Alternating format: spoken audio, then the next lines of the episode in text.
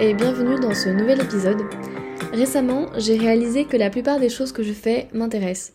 Je prends du plaisir à faire quasiment tout ce que je fais dans une journée et j'ai trouvé ça incroyable. Alors vous allez peut-être vous dire grand bien me fasse, mais évidemment ce n'a pas toujours été mon cas et tout ce que je fais dans ma journée n'est pas forcément agréable au premier abord en tout cas. J'ai simplement l'impression que j'ai compris ce qui faisait que quelque chose peut m'intéresser et que j'arrive à tourner les choses dans ce sens pour que même ce qui peut être pénible le soit le moins possible. Je pense à ranger mon appartement ou me déplacer en vélo quand il fait froid par exemple. Alors je suis partie des choses qui de manière évidente ont eu mon attention et auxquelles j'ai pris goût. De manière générale, j'ai toujours eu tendance à avoir des sortes de passions pour des activités, mais intenses et fugaces, c'est-à-dire que ça pouvait me durer deux mois où je n'utilisais mon temps libre qu'à ça, et puis du jour au lendemain, j'arrêtais. C'est comme ça que j'ai laissé des débuts d'histoire en plan, des demi-peintures, des colliers, des partitions de piano. Je n'étais pas capable de trouver quelque chose qui me plaisait vraiment ou que j'avais envie de faire sur le long terme. Ce qui voulait potentiellement dire que les raisons pour lesquelles je faisais ça n'avaient pas vraiment de valeur ou que je n'arrivais pas à savoir ce dont j'avais vraiment envie. J'ai commencé par chercher ce qui faisait que quelque activité avait mon intérêt et ce qu'elle avait perdu pour que j'en arrive à complètement passer à une autre. La guitare, la peinture, le dessin, les histoires, la poterie. D'ailleurs, je regrette un peu aujourd'hui. J'aurais voulu me faire un porte-en en argile, histoire de m'identifier au minimum à ce qui passe dans mes recommandations Pinterest. Bref, ce qui fait que toutes celles-là, bien que j'ai fini par revenir à la plupart à un moment ou un autre, relativement récemment d'ailleurs, ont eu en commun je pense déjà qu'elles avaient une forme de challenge, dans le sens où je pouvais ou non y devenir douée, et où ce serait un peu reconnu. Je sais, c'est assez égocentrique, mais petite, je voyais inconsciemment les choses comme ça, enfin plus ou moins inconsciemment, puisque j'arrive à voir avec assez d'évidence que ça a guidé mes choix. Donc, un challenge, mais mesuré, puisque je m'estimais un peu capable de progresser vite.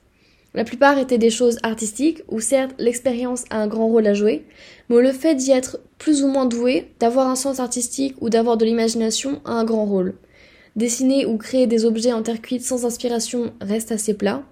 Je dis pas que j'ai un grand sens artistique, loin de là, mais j'avais toujours envie de créer et donc j'avais surtout une imagination envahissante.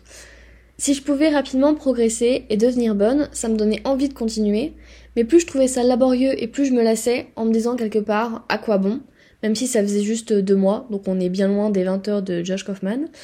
Au final, je réalisais surtout ces activités, certes parce que j'avais envie de faire des choses artistiques et de m'exprimer dans cette direction, mais aussi pour ce qu'on penserait de moi si j'y réussissais. L'impression que j'aimais ce que j'aimais pour l'image de moi que ça donnait.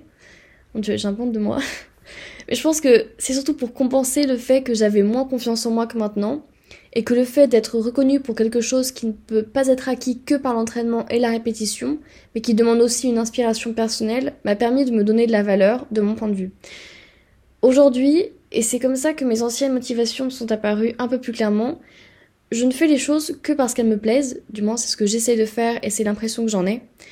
Je ne pense pas qu'il y ait de vraies raisons autres que le fait que j'ai pris de la confiance en moi et que je n'ai plus vraiment besoin de cette validation du talent parce que je trouve de la validation ailleurs, dans mes réussites personnelles, mes relations sociales, ce que j'apprends.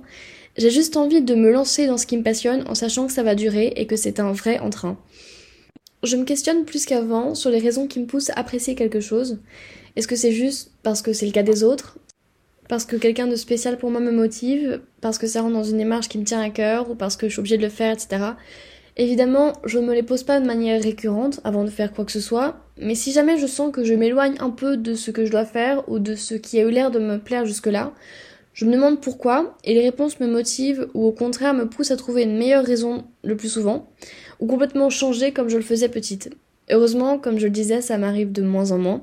Ce qui est plaisant parce qu'on peut vraiment observer les progrès au long terme et c'est eux qui deviennent la vraie raison de continuer, parce qu'on a envie de se surpasser à un niveau beaucoup plus personnel que seulement pour chercher la reconnaissance. Il y a quelques semaines, je me suis inscrite dans un club de gymnastique artistique. Les filles du groupe tournent autour de barres asymétriques depuis qu'elles ont 5 ans, font des compétitions, et moi je ne sais presque rien faire. Je suis arrivée avec un tant soit peu de souplesse et de force dont j'étais relativement fière parce qu'à part ça, c'était plus que limité, et de manière générale, je suis clairement inférieure à tout le monde là-bas. J'ai la peur qui me bride, j'essaie de comprendre en même temps que je dois faire ce qu'on me demande, mais finalement je trouve ça très plaisant, non à cause du progrès éventuel, mais parce que je fais quelque chose qui me plaît uniquement pour cette raison. Pas quelque chose dont je me serais désintéressée aussi vite que j'aurais commencé, j'espère en tout cas. Je pense ça parce que ça représente certains des avantages qui ne sont compensés que par une réussite assez discrète pour le moment, surtout par rapport aux anciennes. Je dois y aller en vélo, faire la moitié des trajets de nuit. L'hiver arrivant, je ne pense pas que ça gagne en gaieté ni en sécurité.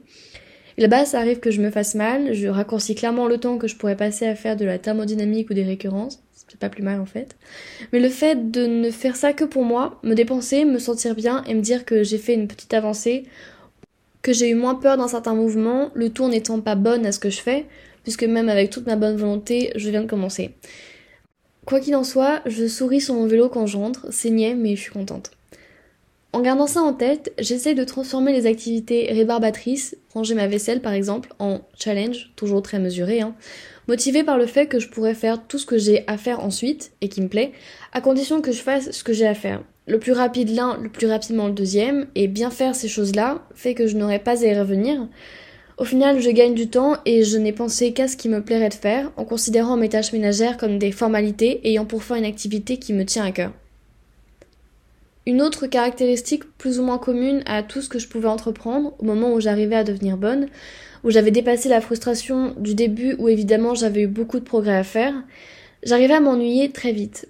Ça avait beau m'avoir passionné, j'avais beau avoir persévéré jusqu'à atteindre un certain niveau, il me paraissait suffisant, et sûrement parce que je ne trouvais plus ça assez extraordinaire pour que ça remonte mon estime de moi-même au niveau auquel je l'aurais espéré, j'arrêtais. Peut-être aussi, et c'est là une motivation un peu moins négative que le reste, j'adore apprendre, et au moment où il fallait trop en faire pour n'apprendre que quelques petits éléments en plus, où j'avais appris et intégré une bonne partie de ce qu'on me demandait, j'avais envie d'apprendre dans un nouveau domaine, de découvrir plutôt que de stagner sur un plateau.